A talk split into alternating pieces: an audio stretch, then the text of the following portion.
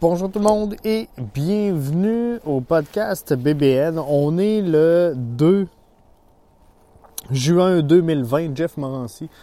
Avec vous, il y a 24 euh, heures de ça, je vous dirais que j'étais euh, sincèrement beaucoup moins positif que je le suis en ce moment à euh, voir une reprise des activités du côté de la MLS. Donc,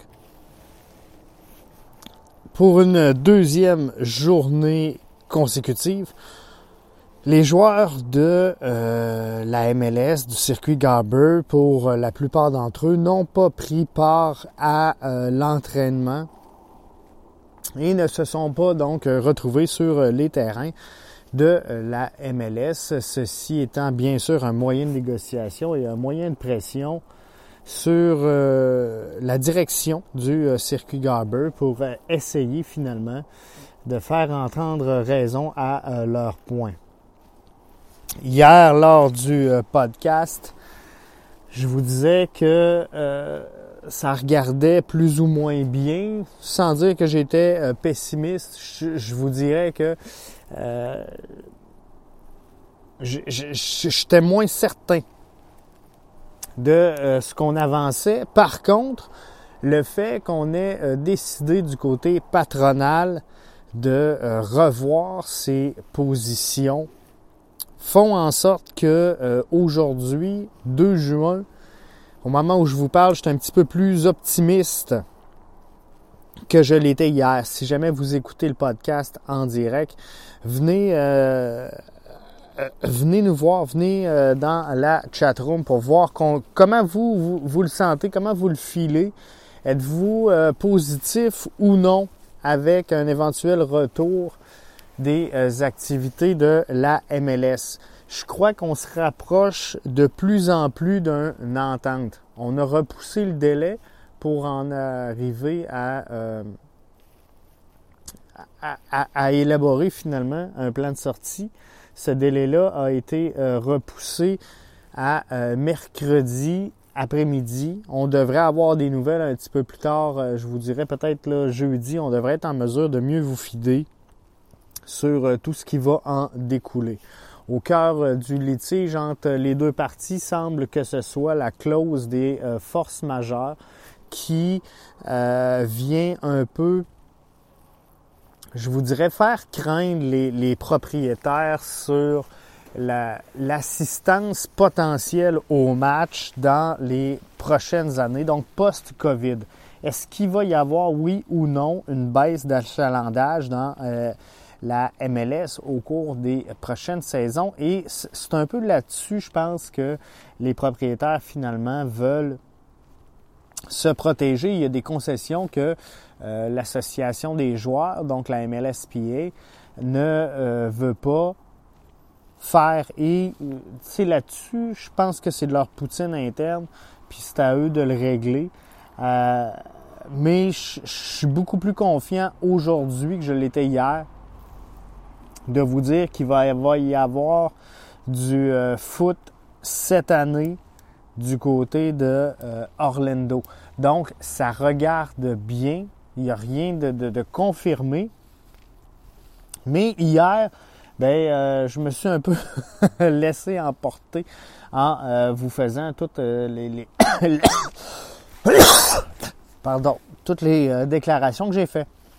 Mais, tu sais, je, je l'assume très bien. Je pense que d'un côté comme de l'autre, faut mettre un peu d'eau dans son vin et c'est ce que euh, les deux parties sont en train de faire présentement. La bonne nouvelle pour les fans de euh, foot, pour monsieur et madame tout le monde, c'est que pendant que les parties négocient, ben, c'est bon signe. Le problème, c'est quand les négociations sont rompues. Mais tant et aussi longtemps qu'on a les deux parties réunies autour d'une même table, autour d'un même téléphone, c'est bon signe. C'est signe qu'on euh, s'en va dans le bon sens et euh, qu'on peut euh, espérer et aspirer finalement à ce qui se passe de quoi. Ceci étant, deuxième jour, je le disais, de non-entraînement pour les joueurs. On avait donc bien hâte dans le clan des joueurs de reprendre les entraînements.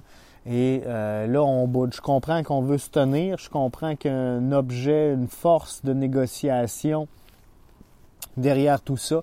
On veut euh, passer un message clair à, aux propriétaires, finalement, des différentes équipes qui composent le circuit Garber et euh, je comprends euh, très bien le point de vue. Par contre, ben, faudra euh, trouver un, moyen de reprendre rapidement parce que l'échéancier va venir vite, qu'on le veuille ou non.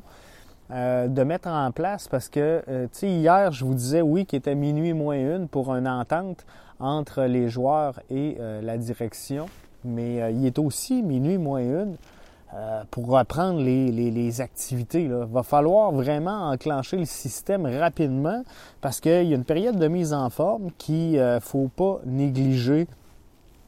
Il y a le tournoi Orlando et euh, ensuite de ça, c'est encore pas clair ce qui va se passer exactement au sein de la MLS. à savoir là, comment on va arrimer tout ça pour que ça fasse du sens et que ce soit pas euh, direction Orlando. Il y a un tournoi qui veut absolument rien dire et c'est la fin des émissions. On turn off et on shut down le système jusqu'à euh, l'an prochain. Ça ferait pas de sens de prendre tous ces risques-là, de prendre tous ces engagements euh, financiers et aussi les risques reliés à tout ça, de confiner les joueurs d'en faire autant pour un événement qui voudrait si peu dire et si peu rapporter, je pense que ça n'est qu'une tête. Donc, je pense qu'il y a un plan qui est quand même euh, très élaboré, qu'on euh, ne connaît peut-être pas en détail présentement, mais qui devrait nous euh, arriver, nous parvenir à partir du moment où il y aura une entente officiel signé entre les deux parties. C'est sûr que euh, il y a plein de choses hein, présentement dans la MLS et tout le monde marche un peu sur des œufs parce que là, on ne veut pas briser les négociations de la convention collective qui devait tout simplement être entériné par l'association des joueurs. C'est à peu près tout ce qui restait à faire. Fallait que tout le monde appose leur signature dans le bas de cette entente-là. Et ça avait bien été. Ça avait très bien été, malgré tout. C'est, un jeu de négociation. C'est sûr qu'il y a des phases et euh, des passes où ça va un petit peu moins bien, mais en général, si on compare avec toutes les, les autres grandes ligues professionnelles, je pense qu'on peut dire que les négociations pour le renouvellement de la convention collective a relativement bien été. Et euh, là-dessus, euh, je me tromperai pas trop trop. Donc, à, venir jusqu'à date, ça, avait bien été. Donc, on ne veut pas que tout ce, travail-là qui a été mis en place à Shop, on ne veut pas euh, non plus briser le momentum que pourrait avoir la MLS parce que je reviens là-dessus, puis je le sais que je suis tannant avec ça, puis je le sais que je vous en parle souvent, mais la fenêtre, elle est grande ouverte. Le pouvoir d'attraction de la MLS, il est là, mais il est maintenant. Il faut taper pendant qu'il est là et pendant que euh, les propriétaires de la MLS ont le gros bout du bâton. Mais il faut comprendre également, et c'est un peu ça l'envolée que je faisais hier, bien, faut comprendre que les propriétaires, s'ils veulent profiter de cette ouverture-là, dont tout le monde parle, hein, on en parle ici, on en parle aux États-Unis, on en parle en Europe. Si vous regardez les nouvelles foot un peu partout à travers le globe, on en parle que cette fenêtre-là, elle est euh, avantageuse pour la MLS de tirer son épingle du jeu et de vraiment prendre sa place à travers les grands circuits mondiaux de foot. Donc, on ne veut pas passer, laisser passer cette fenêtre-là. Mais il faut comprendre une chose, c'est que si les propriétaires de clubs veulent profiter de la manne, veulent profiter de, ce tremplin-là et de cette ouverture-là qui est là présentement, qui est disponible, il faut qu'il y ait les marges de manœuvre nécessaires pour le faire.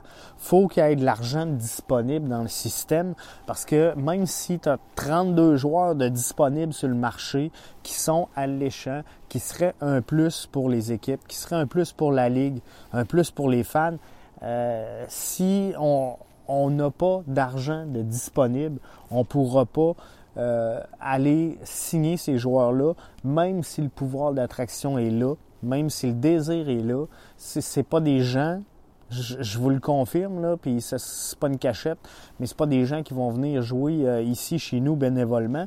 Donc, il euh, va falloir qu'il y ait de l'argent dans le système.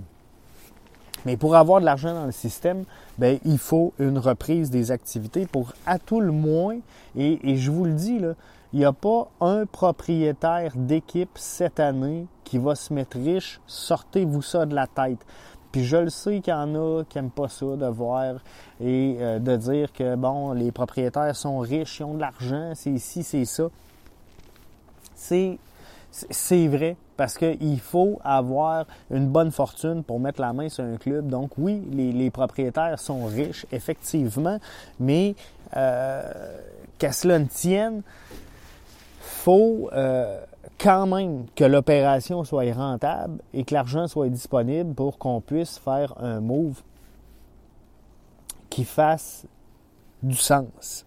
Donc, faut profiter de, la manne qui passe présentement de ce pouvoir d'attraction-là, de l'exploiter au maximum pour garder ce pouvoir d'attraction et euh, cette possibilité-là de voir la MLS émerger parmi les euh, cinq plus grands euh, circuits à travers le globe. Parce que c'est là que ça se passe, c'est là que la fenêtre elle est. Elle ne sera pas là demain, mais il faut qu'il y ait des opérations, il faut qu'il y ait des activités. Donc, cette année, il n'y a pas un propriétaire, et j'en reviens là-dessus, je ferme la parenthèse, je vous en parle plus après, mais il n'y a pas un propriétaire cette année qui va se mettre riche, sortez-vous ça de la tête. Il n'y a pas un propriétaire de MLS qui va dire Wow! Mais quelle année on a eu cette année! Mais quelle saison de fou!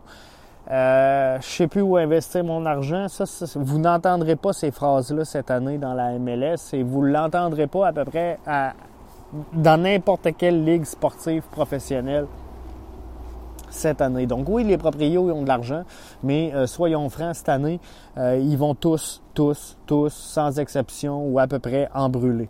Donc euh, faudra euh, voir quelle sera la porte de sortie pour ces clubs-là, mais euh, il faut absolument, et je, l'ai dit hier, je le pense encore aujourd'hui, il faut absolument qu'on trouve un, terrain d'entente entre l'association des joueurs et euh, la haute direction de la MLS. Il est minuit moins une. On est positif au moment où on se parle, les discussions vont dans le bon sens et il faut maintenir là. Il faut maintenir le cap et il faut que les deux organisations mettent de l'eau dans leur vin pour réussir à nous annoncer demain sur le coup de midi qu'ils en sont venus à une entente et qu'on va avoir du soccer parce que sinon, ça pourrait faire très très mal à la MLS, ça pourrait faire très mal au foot en, Amérique du Nord. Donc, c'est pas garanti qu'on va se relever, que la Ligue va se, relever euh, d'une non-opération pour euh, la présente saison. Parce que, tu sais, au-delà de tout ça, il y a des joueurs, sans aucun doute, qui devaient quitter par euh, des transferts. Il y en a qui devaient arriver par des transferts. Le non-opération annule tout ça. Le non-opération fait qu'on vend pas de joueurs, qu'on n'attire pas de joueurs, qu'on a des joueurs qu'on pensait peut-être transférer puisqu'ils sont en fin de carrière, mais euh, qui ont encore une valeur. Donc, on pensait peut-être aller chercher une coupe de pièces pour ces joueurs-là. Mais si ces joueurs-là terminent euh, cette non-saison en se disant, ben moi, je tire la plaque, j'accroche mes crampons, tout le monde, tout le monde est perdant. Et les proprios, et les joueurs, et les euh, fans de foot, comme euh, nous sommes toute la gang. Donc, faut qu'on s'entende, faut qu'on trouve un euh, terrain d'entente et on va suivre ça ici à BBN Media pour vous. Donc, un petit podcast ce soir, juste une quinzaine de minutes, parce que je voulais vous faire un compte rendu sur la situation. Donc, on est proche d'une entente.